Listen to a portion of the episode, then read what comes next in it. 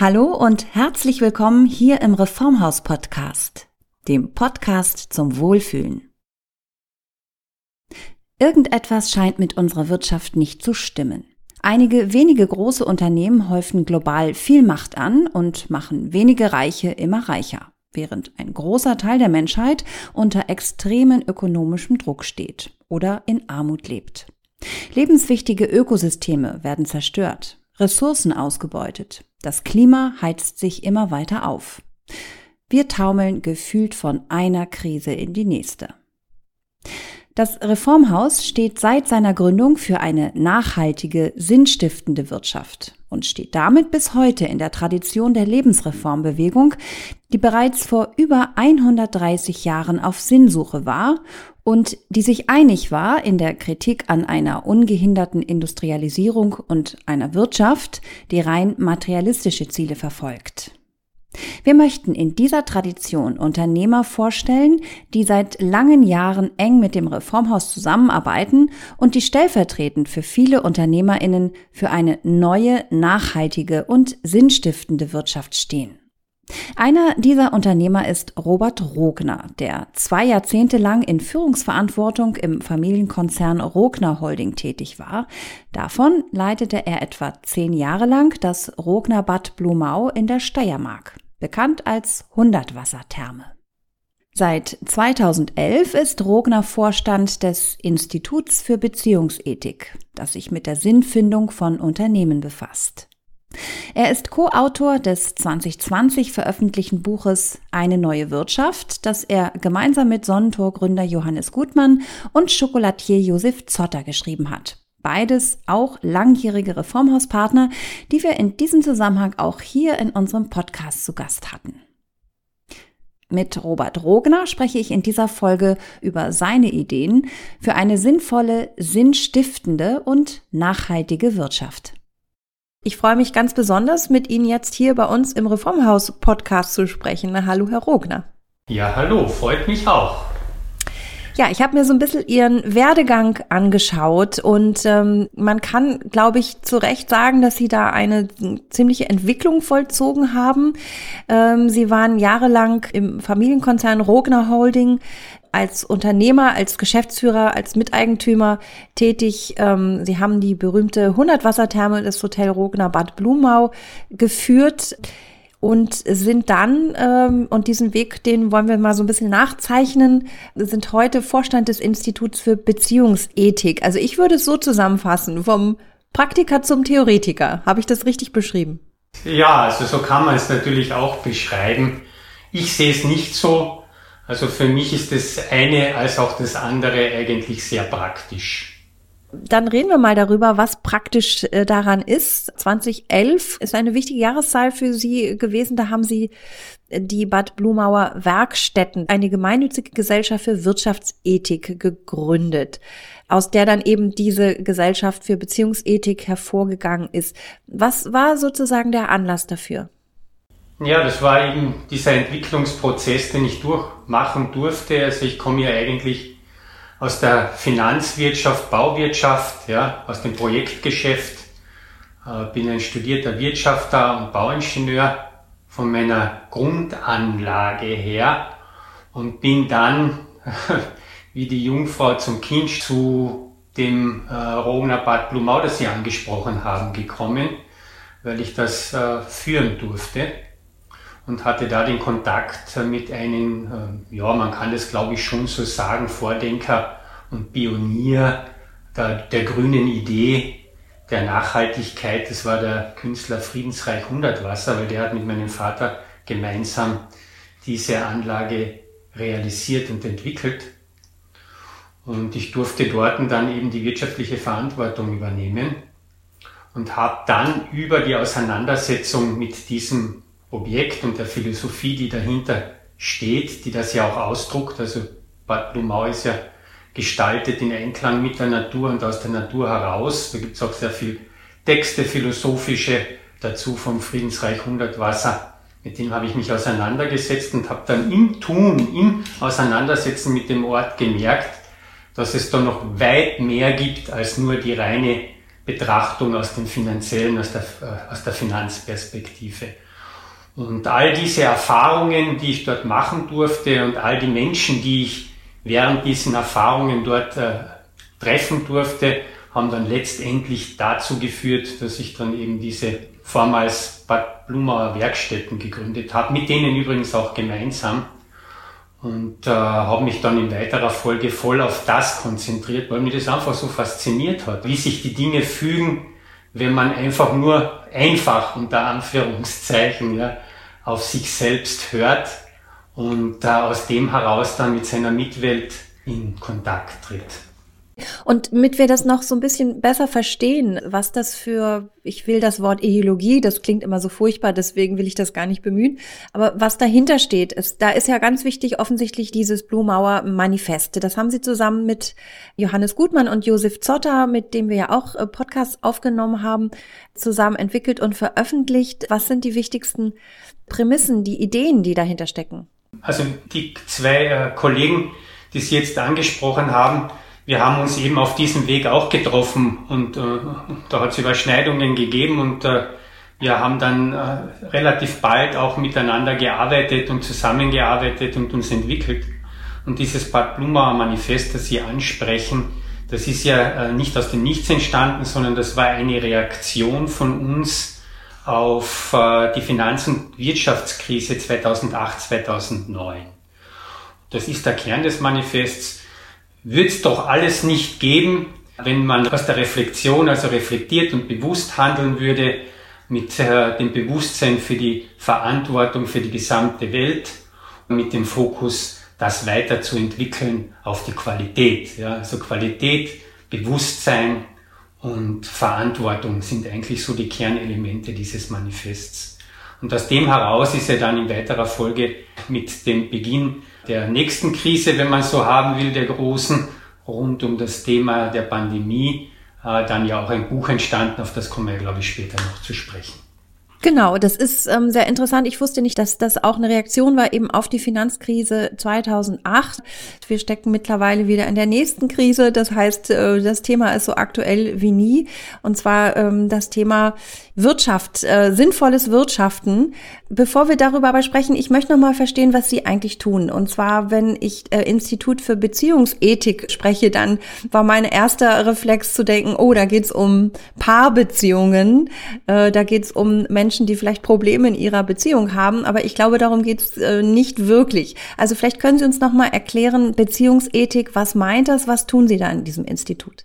Ja, das ist die, eben die Erkenntnis aus dem heraus, dass letztendlich alles, was mit einem passiert und um einen herum passiert, irgendwie aus einem selbst auch entsteht. Ja, also es geht da im Grunde genommen aus, um die Beziehung zu sich selbst, ja, sich dessen bewusst zu sein, klar zu sein, wer man ist, was man gut kann und mit dieser Klarheit dann eben in Kontakt zu treten mit der gesamten Mitwelt. Also um diese Beziehung geht's in diesem Institut für Beziehungsethik und in dieser Form begleite ich dann eben sehr oft äh, Unternehmen, Unternehmungen, aber eben auch Einzelpersonen in diesem Prozess. Das heißt ganz konkret, wer kommt zu Ihnen? Also mit, mit welchen Problemen? Ich nehme an, Unternehmer, die Dinge optimieren wollen oder die unzufrieden sind oder wer sucht Sie auf?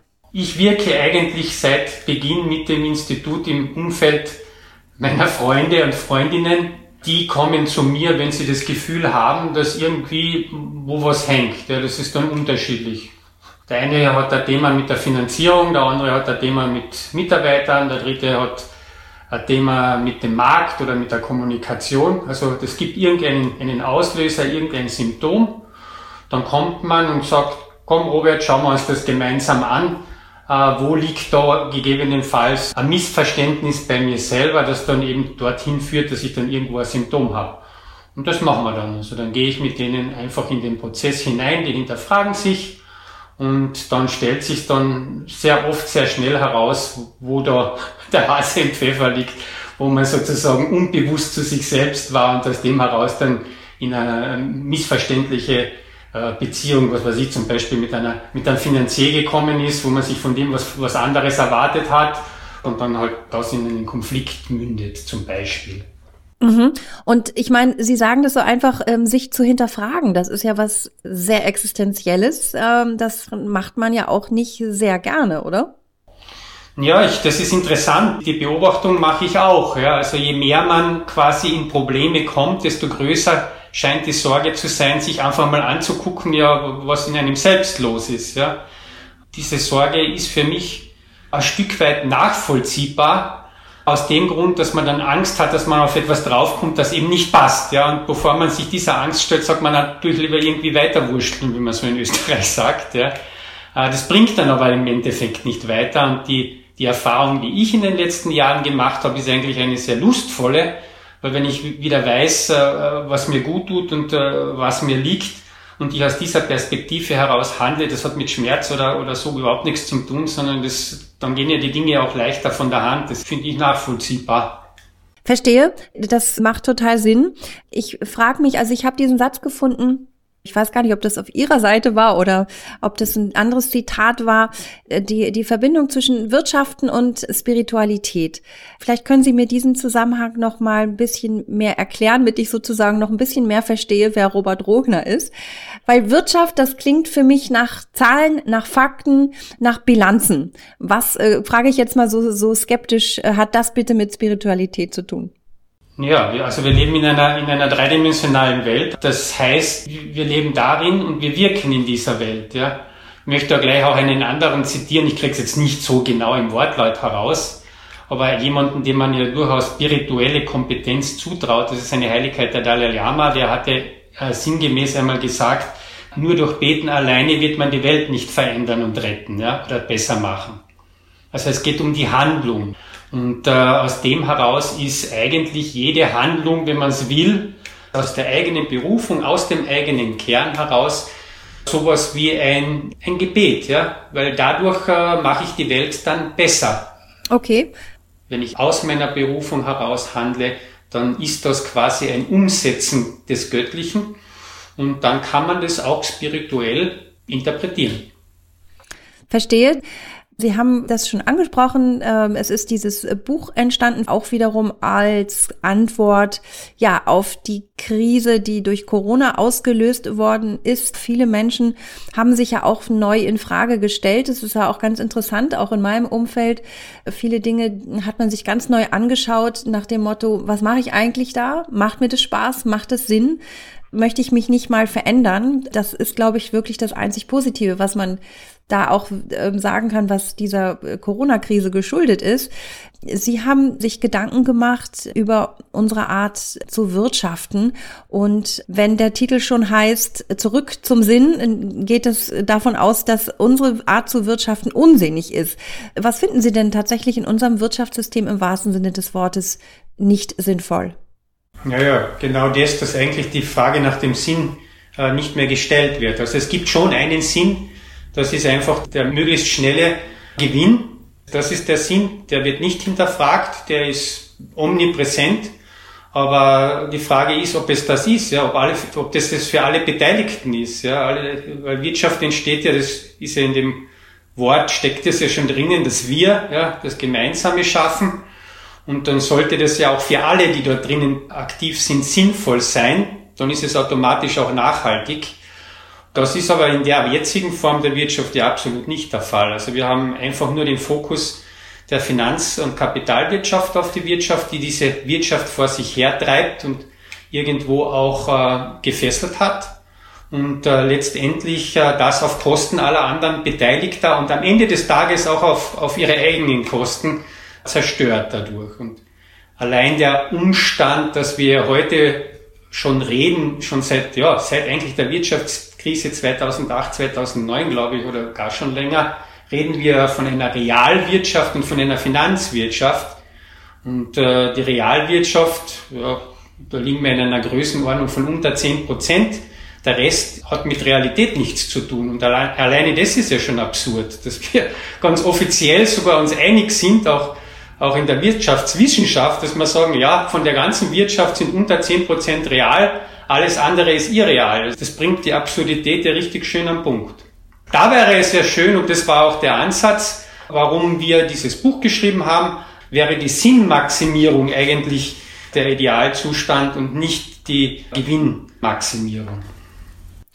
Ist es vielleicht auch so, dass wir einfach noch einen ganz falschen Begriff von Wachstum ähm, hinterherhecheln?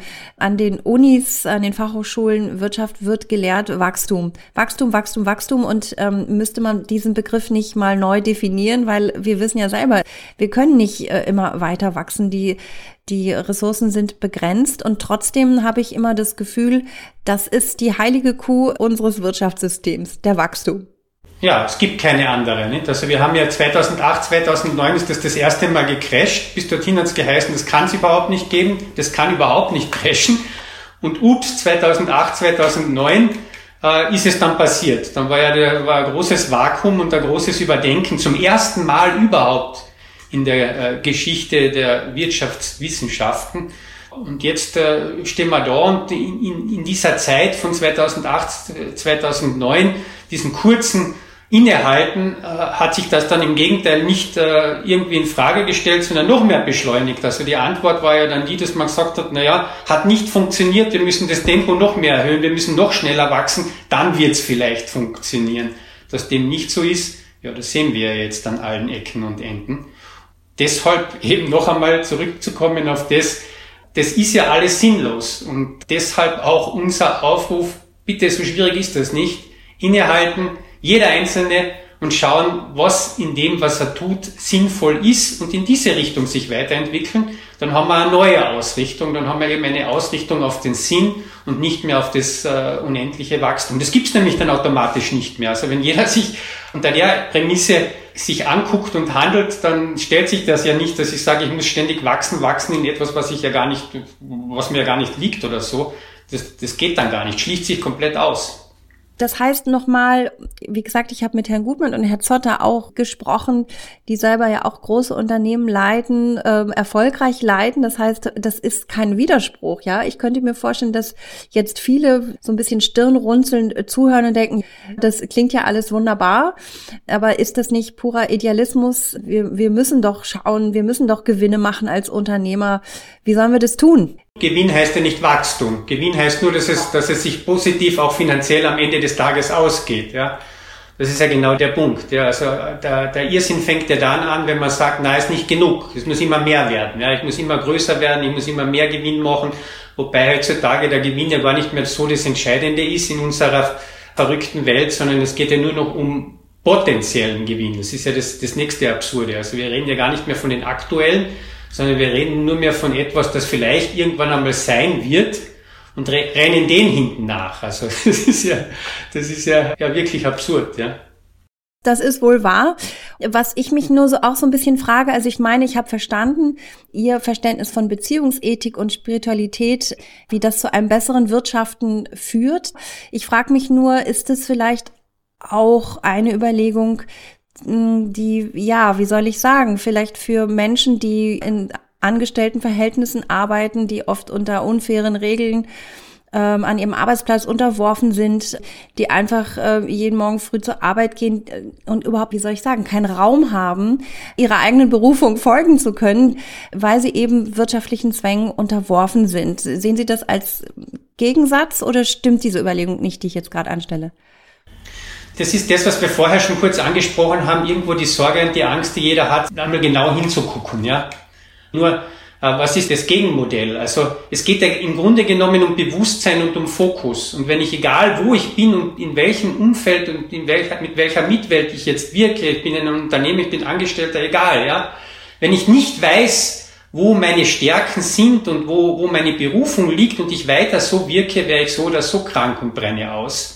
Wenn ich allerdings hergehe und äh, einen Fokus entwickeln kann, ich, dass ich weiß, was ich, was mir Spaß macht und wo ich gut bin, dann kann ich, egal wo ich bin und wirke, unter dieser Perspektive anfangen zu wirken. Beispiel, ich spreche jetzt die jungen Väter an, weil ich bin selber ein vierfacher Vater und für mich war das so ein Flasherlebnis, wie ich das erste Mal als Vater stolz in meiner kleinen Stadt, in der ich ja wohne, mit dem Kinderwagen über den Hauptplatz gefahren bin und war vollkommen erstaunt und von den Socken, wie viele Väter es in Villach gibt. Die habe ich bis zu diesem Datum nie gesehen, weil die mir nie aufgefallen sind. Das habe ich zum ersten Mal gesehen, wo ich selbst das Bewusstsein gehabt habe, ich habe jetzt einen Kinderwagen und ich fahre mit dem Kinderwagen durch die Gegend.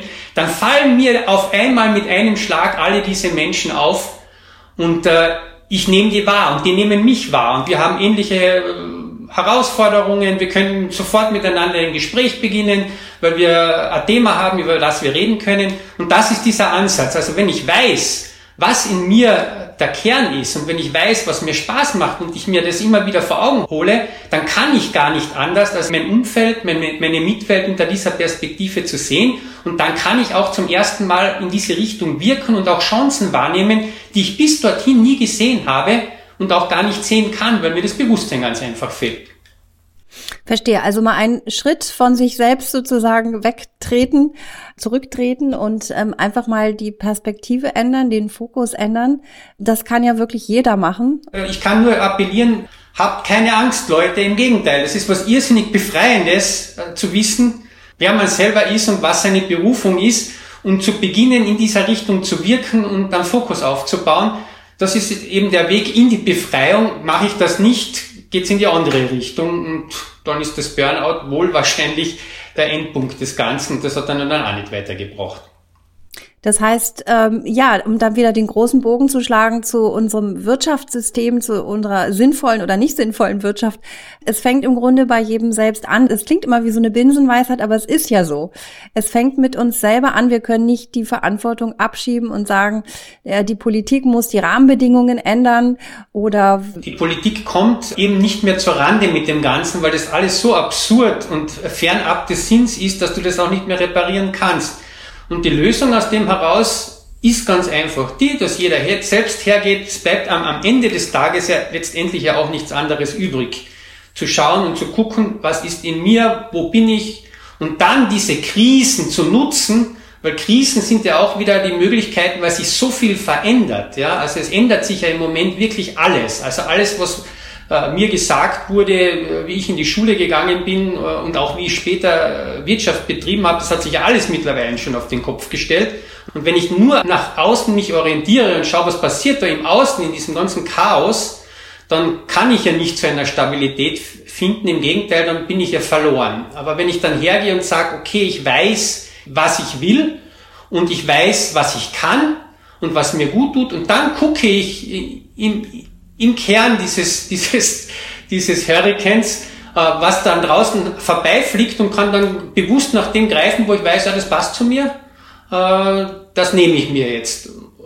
Bin ich aber draußen im, im Chaos und Teil des Ganzen, äh, dann wird es mit der Stabilität nicht funktionieren.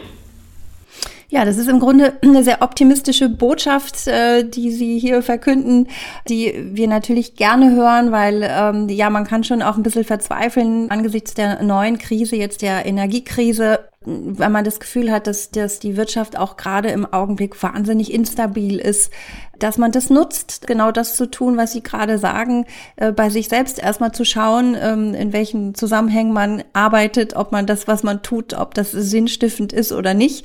Das ist schon ein sehr bestechender Gedanke. Es ist so einfach, aber scheinbar dann doch so schwer. rauszukommen aus diesem Hamsterrad äh, und von einer Krise in die nächste Krise zu rennen. Ich habe noch mal eine Frage, dann doch noch mal den Bogen zu schlagen zum zum Reformhaus, denn wir sind hier beim Reformhaus Podcast und Achtsamkeit, Nachhaltigkeit, das sind natürlich alles Themen, die auch für das Reformhaus, das ja aus der Lebensreformbewegung gekommen ist, essentiell sind. Was bedeutet Ihnen denn die Partnerschaft mit dem Reformhaus? Ja, die Partnerschaft hat sich ja vor vielen Jahren schon ergeben, genau aus, dies, aus dieser Prägung heraus, nämlich so wie Sie das jetzt da schon angesprochen haben, wenn man vom Sinn redet und vom sinnhaften Wirtschaften, da hat das Reformhaus und die Reformhausbewegung ja ganz, ganz lange Tradition. Ja? Also wenn ich vorher den Hundertwasser zitiert habe, der da in den 70er Jahren angefangen hat, äh, dazu äh, Texte zu, zu verfassen, äh, da war die Reformhausbewegung ja noch viel, viel, viel, viel früher und hat in diese Richtung gedacht und auch bereits gehandelt.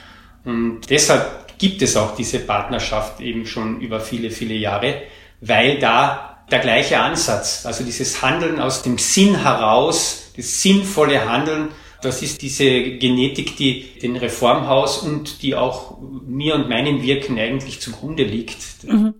Ich wusste das gar nicht, dass der Hundertwasser, ich natürlich, ich kenne ihn als Künstler, beziehungsweise seine Werke.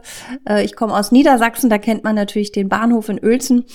Aber mir war auch nicht bewusst, dass er eben in dieser Hinsicht auch ähm, theoretisch so Wichtiges geschrieben hat. Ja, wunderbare Texte verfasst. Also wenn man die jetzt liest im Nachhinein, würde man sagen, ist ja unglaublich. Äh, der hat da die, die, die, die Zeit vorweggenommen. Also der hat zum Beispiel ein Verschimmelungsmanifest geschrieben, wo es letztendlich um Kreislaufwirtschaft geht und solche Sachen. Hochspannend. Äh, zur damaligen Zeit hat das natürlich kein Mensch verstanden, wurde als Spinner abgetan.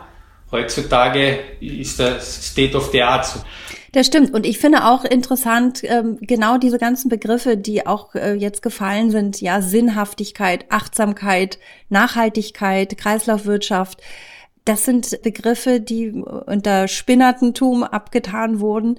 Und heute begreift man langsam, dass das, glaube ich, der einzige Weg ist, den wir beschreiten können, wenn es um die Zukunft Darf ich da ein kurzes Beispiel jetzt auch aus der, aus der jetzigen Situation, weil ja alles so schnell jetzt ist und sich so schnell ändert.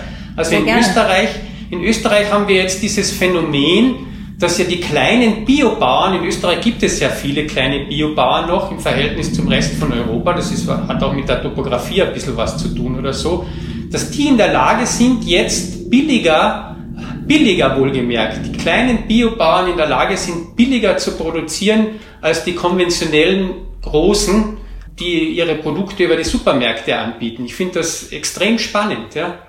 Und sie sind auch in der Lage zu liefern, was ja bei den einen oder anderen Produkt ja auch schon ein Thema ist, weil sie einfach auch regional sind und produzieren. Also diese kleinen Spinner der Vergangenheit sind jetzt auf einmal diejenigen, die in der Lage sind, zu stabilen Kosten äh, Lebensmittel überhaupt noch in die, in die Regale zu bringen. Das finde ich grenzgenial. Das ist tatsächlich genial und äh, gerade, wie Sie sagen, angesichts ja unterbrochener Lieferketten Probleme, die wir jetzt überall sehen, ist natürlich auch der Gedanke zum Glück wieder da, dass man äh, ja regional produzieren muss und das auch kann, wenn man nur will. Genau, da sind wir wieder beim Sinn. Also diese, diese kleinen Bauern, die sind ja nicht in diese Schiene getreten, die hätten ja auch, äh, wurde ihnen ja von ihren Agrarberatern gesagt, äh, geht's in Menge, Menge. Die haben gesagt, na, das macht für mich keinen Sinn. Ja, und sind in ihren, ihren Sinn treu geblieben. Und jetzt sieht man, gerade in solchen Umbruchgeschichten, das zahlt sich aus. Herr Rogner, ich würde sagen, dieses Gespräch hat absolut Sinn gemacht. ja, danke, für mich auch. Ja. Und es hat äh, auf jeden Fall Sinn gestiftet. Äh, und deswegen bedanke ich mich sehr, dass wir da ein bisschen teilhaben konnten an Ihren Überlegungen und kann nochmal empfehlen, das Buch Neue Wirtschaft zurück zum Sinn ich könnte mir vorstellen, dass das jetzt gerade in diesen Zeiten gerne in die Hand genommen wird, weil ich glaube, wir brauchen alle nichts mehr als das, nämlich Sinn. Herzlichen Dank auch von meiner Seite. Ein nachhaltiges, sinnvolles Wirtschaften, ein nachhaltiger Umgang mit unseren natürlichen Ressourcen ist wohl aktueller denn je. Ohne ihn können wir die Krisen unserer Zeit, Klima, Energie, Ökologie nicht bewältigen. Und da sind wir alle gefragt, jeder und jede Einzelne. Und eine Krise, wann und wodurch auch immer ausgelöst, ist wohl die beste Chance, sich persönlich und gesellschaftlich nach dem Sinn zu fragen, nach dem, was uns als Person und uns als Gesellschaft wirklich wichtig ist. Das Reformhaus möchte Sie, möchte euch zu einer sinnvollen, also ganzheitlichen, nachhaltigen und gesunden Lebensweise inspirieren. Dazu findet ihr im Netz auf reformhaus.de viele Anregungen und natürlich auch ganz persönlich in den circa 1000 Reformhäusern in Deutschland und Österreich. Und wir werden auch weiterhin die Partnerschaft mit UnternehmerInnen suchen, mit denen man diesen sinnstiftenden Weg gemeinsam gehen kann. In diesem Sinne hoffe ich, euch auch in dieser Folge wieder etwas inspiriert zu haben. Bis zur nächsten Ausgabe hier im Reformhaus Podcast, dem Podcast zum Wohlfühlen.